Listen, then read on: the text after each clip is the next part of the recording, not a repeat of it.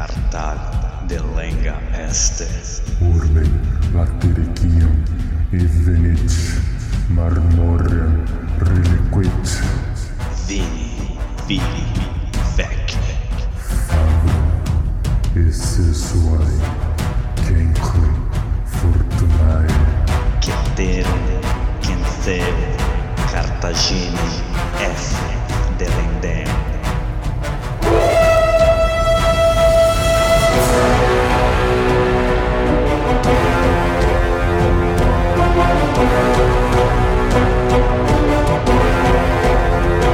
Alô, amigos, alô, galera! Estamos de volta para o 83 episódio do podcast Roma e Crua. Quem vos fala é Bruno Grande, seu apresentador e editor deste humilde podcast. E para o nosso mural de recados, Mural de recados Roma nua e crua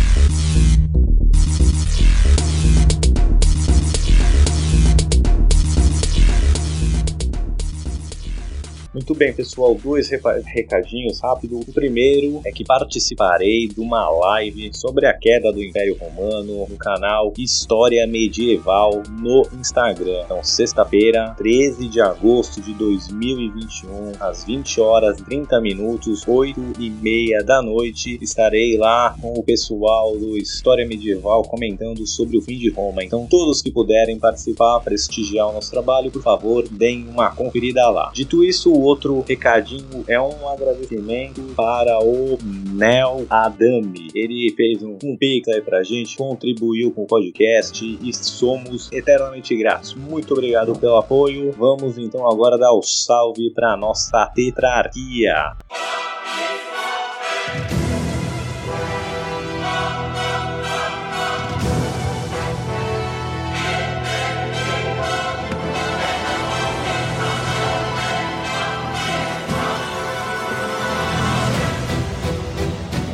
Imperator Maximus Nicolas Frandi.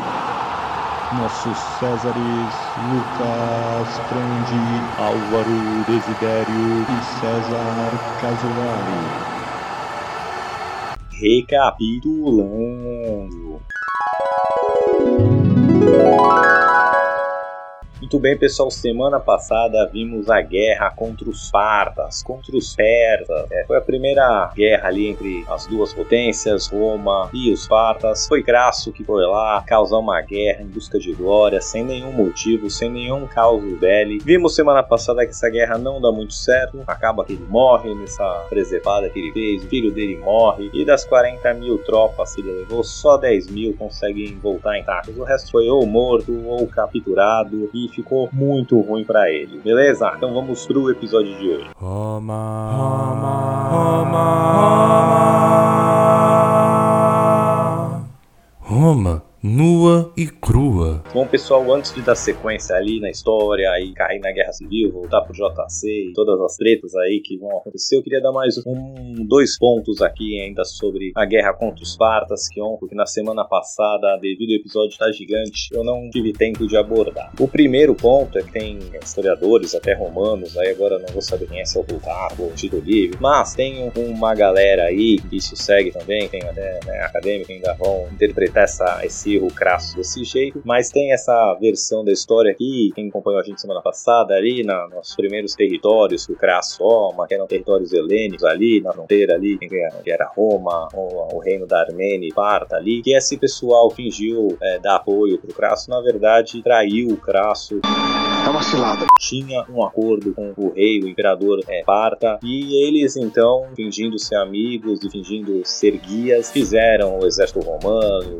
Crasso, vagar pelo deserto sem nenhum sentido, por causa disso ele perdeu a guerra. Assim, eu particularmente não compro essa ideia. Romanos sempre perdem, querem arrumar um bode expiatório, falar com o rei dele. Eu acho que esse é o caso aqui. Segundo o próprio Crasso, não era tão idiota de ficar vagando, ou o pessoal do exército romano pra ser traído assim, e Ah, por isso que a gente perdeu, não perceber que tava sendo feito de trouxa. até acho isso um pouco difícil, não que não pudesse ser, mas eles perceberiam e reagiriam, ou se não percebesse também, o final foi uma guerra de 10 mil soldados espartas contra 40 mil soldados romanos. E a gente já viu que romanos muitas vezes já venceram um exército aí de 75 mil com 16 mil homens, já venceu o exército de mais de 100 mil com 35 mil homens. Então assim, os romanos tá com uma vantagem de 4 para 1 e perder, olha, é, é pelos próprios erros, assim, não foi, não vejo é, da minha parte, não me convence essa ideia que ah, teve traidores guias que traíram, fizeram eles ficarem rodando pelo deserto e aí só encontraram uma força farta quando eles já estavam, como posso dizer, desprevenidos. Não é assim, até o Crasso perseguiu, tirou os caras do acampamento mais cedo, quis ir atrás das pessoas, o exército, como eu era quatro vezes menor e perdeu por erros próprios. Não, não dá pra, na minha concepção, não dá pra jogar a culpa em guias que traíram romanos, mas tem essa versão aí. Se alguém cruzar com ela, fica aqui também, foi registrado no Roma no Igro. E só pra última coisinha que eu queria falar, é que essa grande tragédia aí, nessa guerra contra os fartas, né, não foi a morte do Marco Licínio Grasso, né? Como eu já disse, ele era um cara que estava muito em busca de glória, mas ele já era velho, já tinha uma carreira militar, já tinha uma carreira política, já, já tinha feito a vida tanto politicamente, quanto financeiramente, quanto militarmente, apesar dele estar bem atrás do- dos outros dois do triunvirato, né, o Júlio César e o Pompeu, ele já tinha uma carreira militar decente. Então foi é, a morte do seu filho, do Públio Crasso, que foi visto pelos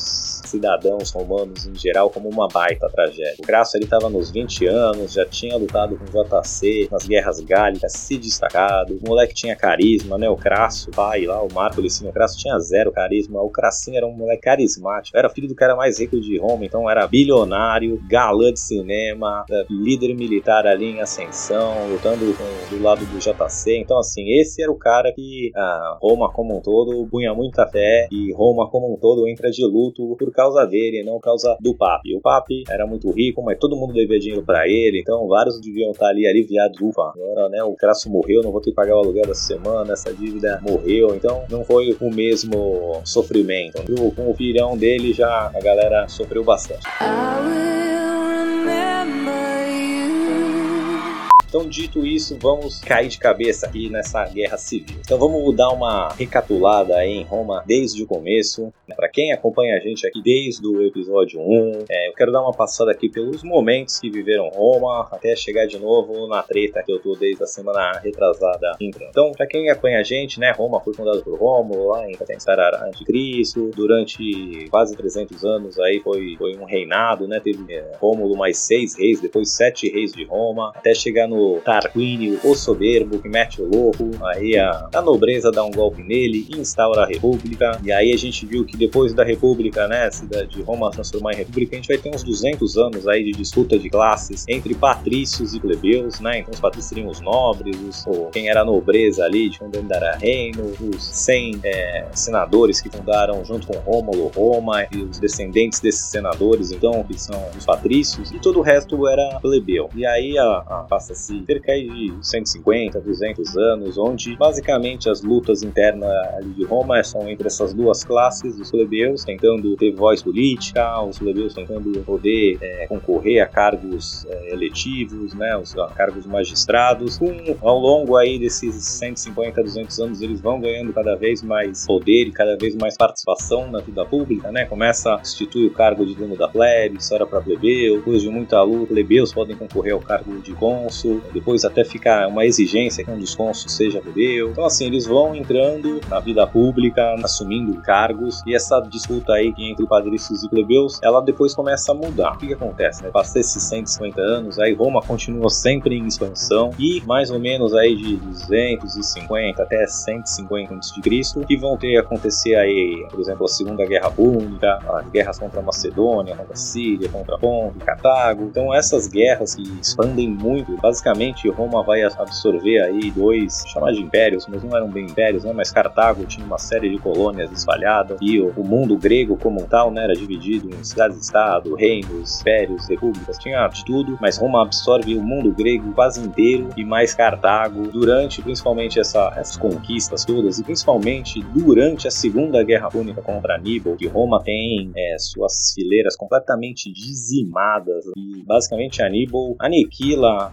a a nobreza romana, a juventude nobre romana, abrindo espaço então para plebeus ou qualquer um que tivesse mérito ali realmente é, assumir mais poder, assumir mais controle. E da Segunda Guerra Púnica em diante, a elite, independente de ser plebeia ou ser patrícia, elas vão se fundindo. É, tem patrício que fica pobre, casa com plebeu rico, está em ascensão, e aí o plebeu que é muito rico quer ter é, esse pedigree e busca aí umas famílias nobres que estão em baixa. Então, basicamente, em vez de ficar entre patrício e plebeu a treta, ela vai se tornando essa treta entre optimatos e populares, né? Que vai chegar nisso realmente é, depois com os irmãos Graco, depois que é conquistada Cartago, né, da Terceira Guerra Púnica e da anexação da Grécia, que acontece mais ou menos pelo ano 150 antes de Cristo. Então, anexar essas duas superpotências, a gente já abordou aqui lá para trás, né? Chega a centenas de milhares de escravos para tomar lugar dos artesãos romanos, para tomar lugar dos fazendeiros romanos, para tomar lugar dos agricultores, para tomar o lugar de tudo. Basicamente, chega tanto escravo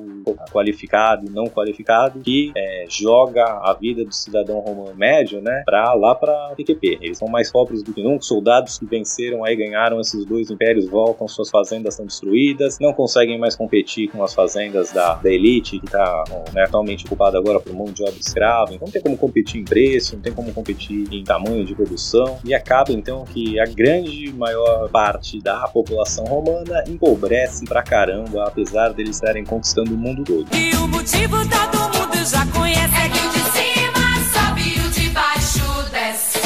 E essa elite aí dos Optimates, que já agora inclui tanto Patrício quanto Hebreu, mas que é a, a nata da sociedade, fica mais rica do que nunca. Então, é, a grande riqueza vai afunilando e causando aí um abismo social entre os romanos e vai causando essa tensão, que vai se refletir aí com quem? Com, primeiro com os irmãos Graco, que vou dizer assim, né, mais ou menos é, começam essa nova fase aí de Optimates contra os populares, porque os Graco era o que? Era parte dessa elite, mas é quando parte dessa elite começa a virar e falar, opa, vamos aí, vamos ajudar o povão também, tá todo mundo pobre. Os caras acabaram de vencer aí, anexar três vezes o território de Roma, estamos ganhando mil vezes mais dinheiro do que a gente ganhava e agora tá todo mundo mais pobre. Vamos fazer pingar algum qualquer aí pra esses caras, né? começa a política de grão subsidiado, começa é, política de reforma agrária, de distribuição de terra e etc, que vai causando muita treta entre os optimatos e os populares, né? Os populares se defendem essas causas mais pro povão e os optimatos querendo manter a tradição romana barra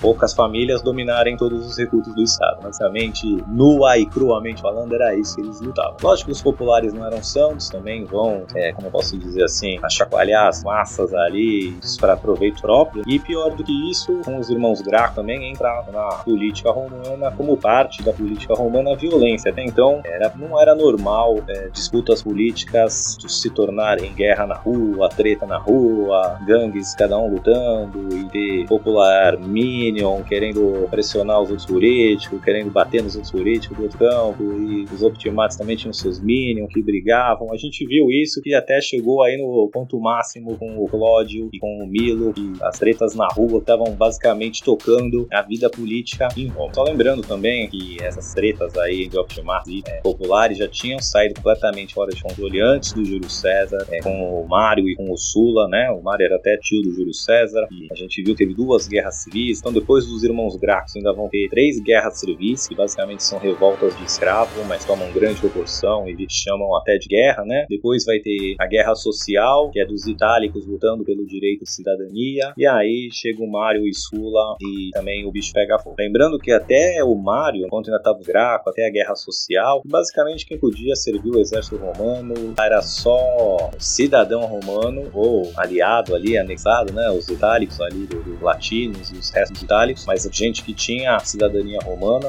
ou tinha algum acordo ali de união com Roma e tinha que ter propriedade. Né? Depois é o Mário que acaba com, essa necessidade de ter propriedade e de ser cidadão romano, porque não tinha mais cidadão romano com propriedade, nem cidadão romano suficiente para juntar os exércitos que precisava para enfrentar. Nesse caso aí do Mário, era as ameaças dos símbolos de tribos germânicas que estavam causando ali nas fronteiras de Roma. Então, depois que Sula vai embora, basicamente o Estado romano meio que trava, né? Porque esses campos dos otimates e dos populares, né? Quando eles não estão em guerra, quando não tem um inimigo externo para dar um mínimo de coesão ali do Estado romano, eles estão em guerras internas entre si e quando não está realmente em guerra civil, eles estão nessa guerra política que um trava o outro. Os populares querem fazer qualquer reforma, os otimates travam. Os otimates querem fazer alguma coisa, os populares travam. E o Estado romano fica completamente ineficiente e travado até chegar ao triunvirato e conseguir, então, eles três tocar o Estado romano. Ainda tinha muitas disputas, mas assim, o Estado pelo menos funcionava para atender o, o, desejo dos três. Então, o que o Pompeu queria conseguia passar, o que o Júlio César queria, né, como foi os consulados dele aí na Gália, pró-consulados conseguia, o Crasso a mesma coisa. Então, os três juntos não conseguiam tocar o Estado completamente, mas conseguiam fazer as suas vontades passar. E agora vamos ver mais um pouco como essa treta tá pegando aí. Bom, vamos voltar lá para onde eu parei no, no episódio passado e retrasado. A gente viu, né, que o Crasso morreu em 53 a.C. Em 54 a.C. tinha morrido a Júlia, esposa do Pompeu e filha do JC, né? E aí essas duas mortes, principalmente em 53 a.C., é o que faz o triunvirato acabar de vez. Depois da morte do Crasso, é mais ou menos quando acontece essas tretas com o Milo, que é tudo aí entre 53 para 52, que mais ou menos tudo pega fogo. O Crasso morre, o Milo e o Cláudio se matam na porrada na rua, né? O Cláudio morre, o Milo tem que fugir, começa uma série de revoltas, tocam fogo em Roma, no, no Fórum Romano, em outras propriedades, e aí o Senado desesperado para colocar alguma ordem, dá poderes emergenciais ali pro Pompeu, e então começa uma puta perseguição ali pra pôr ordem na casa, sai matando todo mundo, sai também vazando o tribunal, até o JC manda duas legiões ali para o Pompeu ajudar por Roma em ordem, e enquanto isso está acontecendo, os Optimates vêm babando uma chance de primeiro separar o Pompeu do Júlio César, quebrar essa aliança que já não estava muito sólida, e segundo, trazer o Pompeu para o seu lado. Então, o Pompeu vai casar até com o Macião, a gente já abordou isso no episódio retrasado, e o próprio, os próprios Optimates, o Adão, o Leto, os outros Cícero, eles veem uma chance de trazer o Pompeu para o seu lado. O Pompeu a gente já abordou aqui num episódio dele do Crasso, ele sempre, apesar de todas as suas conquistas militares também, os Optimates também sempre trataram ele super mal, nunca sempre lutaram para contra ele, né? Ele queria dar é, terra para os seus veteranos, eles lutavam contra, tudo que ele queria fazer que reconhecesse as suas conquistas ali no leste, os Optimates também não queriam. Então, assim, ele também nunca teve uma relação boa, mas ele sempre quis entrar nesse clubinho dos Optimates, ser, ser tratado ali como elite da elite. Ele já era o, o Pompeu Magno, então, assim, e os Optimates vêm uma hora boa de cortar ele, porque o Pompeu já fez as suas conquistas militares, ele já era o Pompeu Magno, ele não estava mais em busca de fama militar, ele já tinha atingido ali o seu ápice. Tanto que ele não queria que quando ele foi governar a Espanha, que ele era o governador da Espanha, ele quer governar em absência. Ele podia ir lá e tinha ainda tribos a serem anexadas, territórios a serem anexados, mas ele queria vida boa, queria deixar ali seus tenentes ali tomando conta, e ele fica só com o dinheiro e com o prestígio de ser o, o dono da Espanha, digamos assim, né? Mas ele não estava em busca de mais glória, ele já tinha atingido a sua glória militar, ele já estava no topo ali da sua vida política também, e o que faltava para ele era ser esse reconhecimento dos Optimates, né? Entrar no campo dos Optimates, casar com ali como Optimate e ter o reconhecimento que uma vez que ele consegue é, restabelecer a ordem em Roma, até por uma estratégia política dos Optimates, começam a paparicar ele, começam a trazer ele contra o César, né? Porque qual era o medo deles do César? Era um cara muito popular e que ainda tinha muita ambição pela frente. Apesar de ter conquistado a Gália, é, Júlio César ainda estava longe do fim da sua carreira e os Optimates achavam que o Pompeu era controlável, né? Pelo menos dava para se chegar a um acordo. Enquanto o JC ainda era muito porra louca, muito ambicioso e jogava muito fora das regras. Bom, uma vez que o Pompeu foi puxado ali pro campo dos Optimates, o próximo item da agenda ali dos Optimates era destruir o Júlio César. E como que eles poderiam destruir o Júlio César, né? Júlio César tá lá na Gália com 10 legiões, zero chance de qualquer possibilidade de derrotar ele militarmente. Outra, o Júlio César agora era a pessoa mais popular de Roma, né? Ele que tinha acabado de anexar a Gália, ele estava aí há sete anos mandando relatório a cada não sei quanto tempo, mas que estava sendo ali, a, todo mundo em Roma estava prestando atenção. Então ele era o centro das atenções, ele estava com as conquistas mais recentes. Essas conquistas trouxeram dinheiro inimaginável para César, então ele estava rico, popular e com baita zero. Militarmente não tinha como derrotar ele. A outra opção, né, o Júlio César queria acabar o seu mandato de procônsul na Gália e concorrer a cônsul mais uma vez. Então, quando ele voltasse, devido à sua popularidade, lembrando que era duas vagas, era impossível que ele não se elegesse a Então, o que os optimatos precisavam é tirar o Júlio César do seu exército, tirar a chance dele concorrer a uma eleição, para então processar ele, destruir ele judicialmente. É só para uma pessoa perguntar, ah, mas qual que eram as queixas contra o Júlio César, como é que poderiam processar ele do quê? Então, basicamente, assim, tinham três tipos de crime aí que o Júlio César tinha cometido, e dois não tinha como ele escapar se fosse processar, tá? Então, a primeira coisa era suborno. A gente já viu aqui que o Júlio César, para ser eleito Pontifex Maximus, para ser eleito cônsul, e toda a sua carreira, ele subornava a torta e direita mesmo, ele era cara de pau no suborno. Então, aqui, dando um exemplo básico, era meio maluco, assim, tá? Todo mundo que rouba, sabe que rouba, e supostamente rouba, né? Não vamos cometer crime aqui com o maluco, mas supostamente o maluco que rouba, e ele nem tenta muito esconder. Eu quero dizer, se corrupção existe, é da senhora sua mãe. É aquele que todo mundo sabe faz e bom. Enquanto o resto de Roma, né? Todo mundo aceitava suborno, mas era todo mundo meio supostamente Flávio Bolsonaro. Na televisão, eu não Eu não quero essa porcaria de fundo privilegiado. família, com costumes, aí vai puxar ficha corrida, é rachadinha, é fábrica de chocolate, é mansão de milhões, é um monte de coisa estranha. Mas, aos olhos públicos, ainda não. Aqui é moralidade, é respeito às coisas públicas, esse tipo de coisa. Então, assim, o suborno dele não tinha muito, era caçar um pouquinho ali, apesar de todo mundo fazer, ia ser uma perseguição contra ele, que todo mundo fazia, mas ele fazia descarado e realmente ia ser fácil provar suborno. O outro, vou chamar assim, teria um sacrilégio, um meio crime, quando a gente viu aqui, quando o Júlio César vira cônsul, que é o, o o cônsul que serve com ele, tentando barrar a reforma agrária, é, transforma, né, os últimos seis meses do consulado deles, todos os dias em dias sagrados, e o JC basicamente ignora isso, continua trabalhando, passa suas leis. Isso era ilegal também, né? Primeiro, não obedecia os dias sagrados, podia trazer a ira de Deus e tal, e o segundo, ele realmente exclui o, o aí do, do resto da vida pública, do, do consulado, também não ia ter muito como fugir. E também tinha os crimes que ele cometeu na, na Gália lá, invadia a Britânia, invadia a Germânia, declarar guerra contra tribos gaulesas ali, sem anuência do Senado. Isso ia ser um pouco mais difícil provar, porque como ele estava lá sozinho, ele dá as desculpas dele, e com certeza os soldados dele iam depor a favor dele, então dificilmente conseguiriam provar esses crimes que ele cometeu aí na Gália, na Britânia, Germânia. Porém, nos outros dois, facilmente ele seria processado e condenado. E a pena dificilmente seria a morte, tá? Geralmente seria ou ostracismo, ou a perda dos direitos políticos, ou multas né, gigantescas que tornassem ele pobre de novo. Então, assim, ia basicamente acabar com a carreira política dele, que pro Júlio César era pior que a morte. Então, mas assim, risco dele ser condenado e morto, isso era quase impossível, tá? Bom, então vamos logo entender o que vai causar essa guerra civil. Então, a gente chega aí no ano de 52 antes de Cristo. Já tá basicamente focado ali pelos Optimates, o Crasso já morreu, a Júlia já morreu, o Triunvirato já acabou, e agora os Optimates estão tentando achar algum jeito de separar o Júlio César das suas tropas e também destituí-lo da sua imunidade aí pelo cargo de Procônsul. Bom, bem difícil aqui, eu não sei dizer o que realmente acontece primeiro. Se é o Júlio César que pede, liga lá para concorrer a cônsul em 52, né, para ser cônsul em 51 a.C. em absência, mas ele faz essa aplicação que é aceita, mas depois é revogada. E o Senado tenta, né, já que ele está pedindo para concorrer, então volta, se já passou a galha, volta. Acontece, começa aí uma disputa é meio que judicial, né? O Júlio César ainda teria até 49 a.C. para ser procônsul ali das três províncias que ele tinha, né, que era da Ilíria, da Gália Transalpina e da Gália Cisalpina. Fora os territórios da Gália que ele conquistou, mas essa era que ele já era o procônsul dessas três regiões. E aí ele queria concorrer, voltar para Roma como cônsul, né? Até para ele poder passar legislação aprovando essa anexação da Gália, né? Queria passar pelo Senado. Ele também queria se antecipar aos processos que ele levaria e de alguma forma passar legislação ou preparar o terreno para ele não poder ser processado. E os optimatos, como eu já falei, iriam processar e acabar com ele. Então aí começa, por causa dessa aplicação ou antes disso, já começa uma batalha judicial aí que o Senado quer trazer o Júlio César de volta. Quer terminar com o seu mandato já em 52 a.C.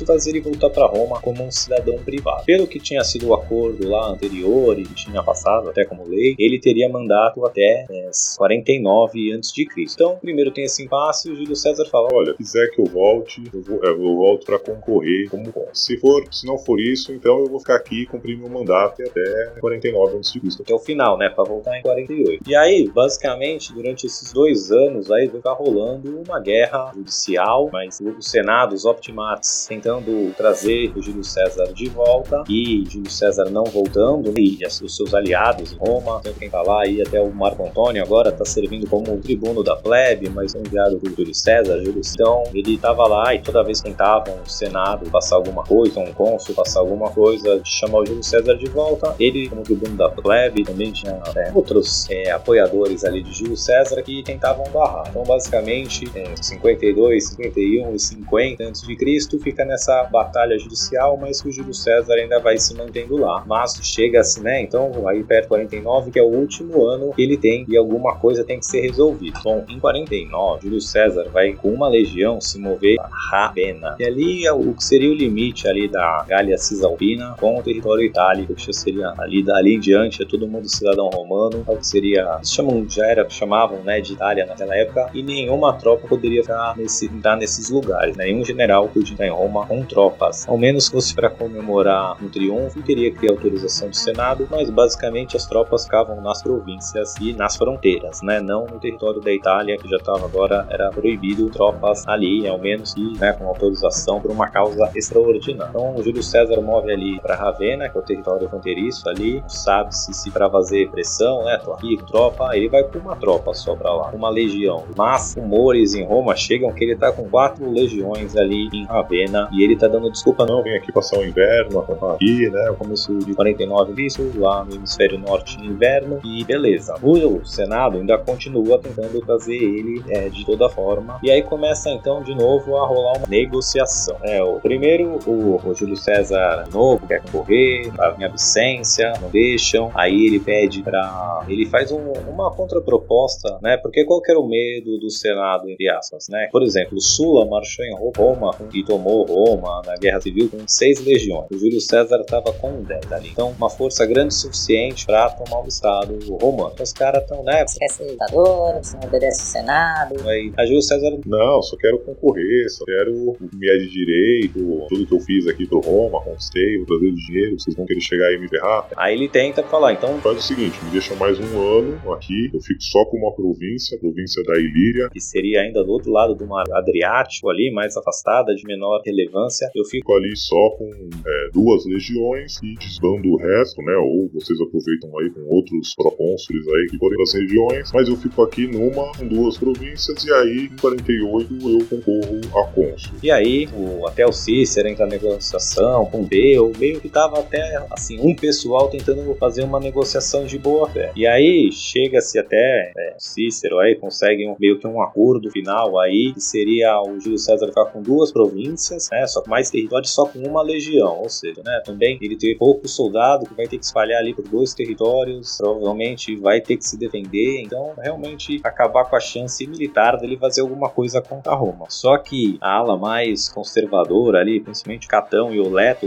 não deixam aceitar isso. Falam que O Senado romano não pode negociar com ninguém. O Senado romano é autoridade, tem todo mundo obedecer, não ficar negociando com um general rebelde. eles não aceitam de jeito nenhum We do not negotiate with terrorists. E então, e mais que isso, né? Além de não aceitar, eles conseguem então fazer uma manobra legal para transformar é, Júlio César em inimigo do Estado. Eles vão passar lá o Senado Consultum um ultimatum, que é uma decisão final do Senado que não pode ser vetada por nenhum tribuno da plebe, que não pode ser apelada, apelada no sentido judicial, não pode recorrer dessa decisão e o tribuno da plebe então não pode também vetar essa decisão. Eles passam esse Senado, Senatus consultam o ultimatum e declaram o César inimigo do Estado. O Marco Antônio, como tribuno da plebe, tenta vetar isso, tenta parar com isso, mas os caras ainda jogam ele lá de fora do, do fórum romano, tocam ele para correr meio na, na agressividade e meio que expulsam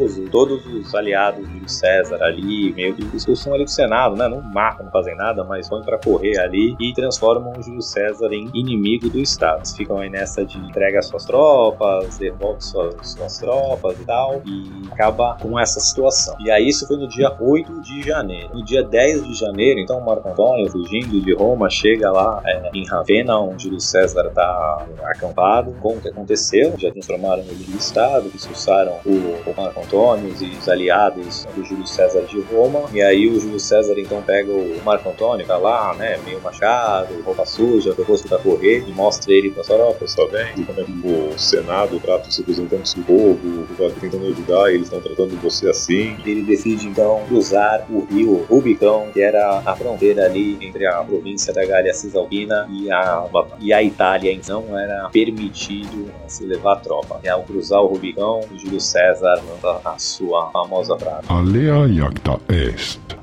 ou a sorte está lançada. Aí tem várias traduções, a gente abo- vamos abordar mais, já abordamos um pouco em episódios bônus, mas a sorte está lançada e começa a guerra civil. Só, por hoje é só, semana que vem vamos de cabeça nessa guerra civil. Muito obrigado, fique com a gente e até! Alô amigos, alô galera, só lembrando que ainda tá muito fácil de participar do nosso seleto grupo de apoiadores carinhosamente apelidados de Tetrarquia. Você que gostaria de contribuir com este humilde podcast, por favor entre no link que está na descrição para visitar a nossa página do Padrim. Lá contém todas as informações necessárias e você poderá deixar seu nome registrado para sempre na história da educação brasileira. Vem!